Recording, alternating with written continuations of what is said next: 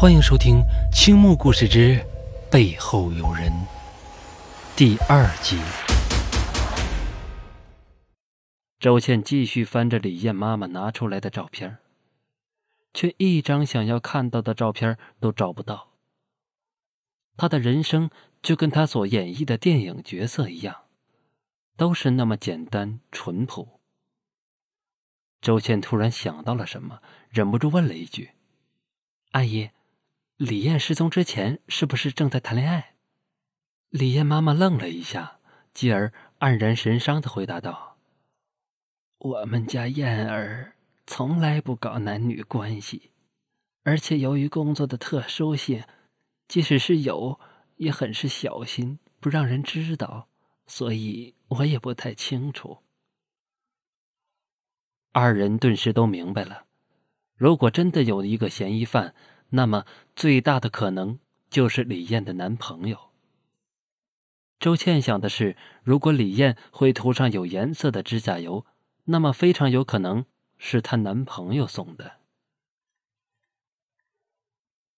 那天下午直至夜晚，他们几乎找遍了李艳所有的亲戚、朋友和同事，也没有得到关于李艳是否跟一个男人交往的结论。由于身份特殊。李艳甚少跟他人分享自己的情感经历，这也让他们不能确定是不是真的有那样一个嫌疑人存在。夜幕垂下，深夜将近，杨建生把周倩送回了家。周倩把整个屋子的灯都开着，包括一楼和二楼。由于是郊区的常规二层自建房，周倩家把一楼专门当做厨房。主客厅使用，二楼是卧室以及一个小客厅。若不是招待客人，一般周倩都会在二楼活动。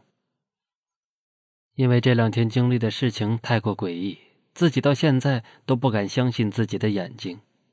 若是再处于黑暗中被吓一下，说不好真的就得精神崩溃了。在灯火通明的二楼客厅里，靠着沙发看着电视。只差没有给自己酌上一杯美酒了，不过他哪能这么惬意？周倩相信那并不完全是自己的幻觉。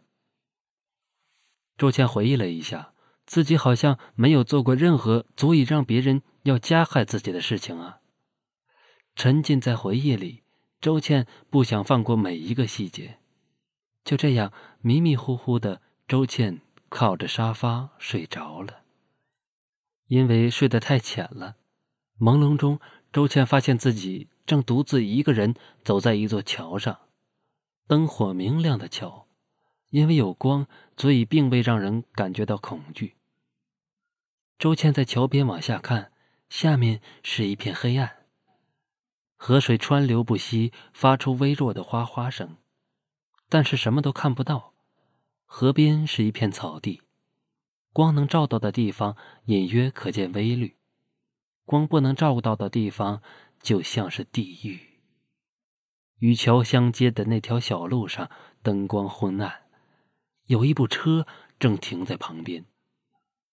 周倩感觉有点眼熟，定睛一看，正是自己的车。周倩看看那部车，自己的车今天不是已经撞坏了，拖去维修了吗？怎么会停在这里呢？然后周倩发现驾驶位的门开了，一个穿着白色连衣裙、绑着马尾的女子下了车。那身衣服还有那打扮，那不就是自己吗？正当周倩疑惑着的时候，车上下来的另一个自己，正站在车旁边，诡异的咧开嘴笑，并且直直的盯着自己。仿佛知道自己也在看着对方。刹那间，所有恐惧汇聚在周倩心头，一种被空气压迫致死的感觉散布至全身，而此刻的身体完全无法动弹，想要尖叫都发不出来。然后，周倩看到那个自己的身后，居然站着一个人，两个人就像谍影一样重叠在一起。但是身后的那个人突然从自己的肩膀上伸出头来，那张披头散发、根本看不清面容的脸，两只仿佛会闪光的眼睛，睁得无比巨大。周倩的胸口跟被拳头打中一样难受，一股闷气从心头扩张，让他终于忍不住啊的大叫出声，从沙发上坐了起来，醒了过来。自己的额头上都出汗了，原来，原来是梦。不过醒来后，周倩发现自己面临着更加恐怖的事情。原本入睡前灯火通明的家，现在居然完全处于黑暗中，所有灯具全部熄灭，冰箱和空调也停止了嗡鸣。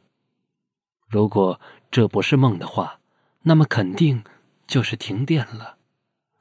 阳台外有月光照进来，阴森恐怖。周倩还沉浸在刚刚的梦境中，身子忍不住微微颤抖起来。放眼望去，借着微弱的月光，周倩发现有个黑影正站在二楼通往一楼的楼梯口上。真的是一个黑影，没有看错，这不是做梦。而且，那个人影貌似发现了周倩正在看着他，还缓慢的往前踏了一步。周倩知道，无论那个是人是鬼，目前是否入室抢劫，都是大事不妙了。她马上站起来往阳台跑，外面月光皎洁。周倩马上关上阳台门，拿了花盆旁边的钢管卡住了门，然后哆哆嗦嗦的掏出手机。那个黑影并没有马上跟过来。周倩把自己锁在阳台上之后，再往屋内看。似乎已经看不到那个黑影了，但是为了以防万一，周倩还是报了警。警察来到现场，确认防盗门是被撬开的。周倩被吓得不轻，只好麻烦警官连夜把自己送到公司宿舍去。这次周倩是真的被吓到了，连续在公司待了好几天，不敢出去调查。但是周倩并不是一个懦弱的女生，她始终相信所有的事情都不会是巧合，只是自己还没有找到最终的答案而已。这些东西都要自己去追查才能知道。因此，几天以来，周倩还是在思索这个诡异的事情：李艳这个女生为什么自己会看见她？为什么他每次出现都会给自己带来厄运？比如车祸，比如那天晚上的撬门入室，自己都还不能确定看到的那个黑影究竟是人是鬼，而且自始至终，周倩都不曾和他有过任何接触，难道是自己遗漏了什么？还有，在自己家里睡着了的那个梦里，那场景自己也好像去过的样子，那座桥，那是什么地方？还有，还有。李艳那个神秘的男朋友又会是谁呢？一个个的疑问把周倩的脑袋都弄乱了，而且夜晚还担心受怕的，总是觉得自己身后站着一个人，修长的身影，苍白的皮肤，还有玫瑰红的指甲。欲知后事如何，咱们下回接着说。青木恐怖故事每晚十点。我在另一个世界等你。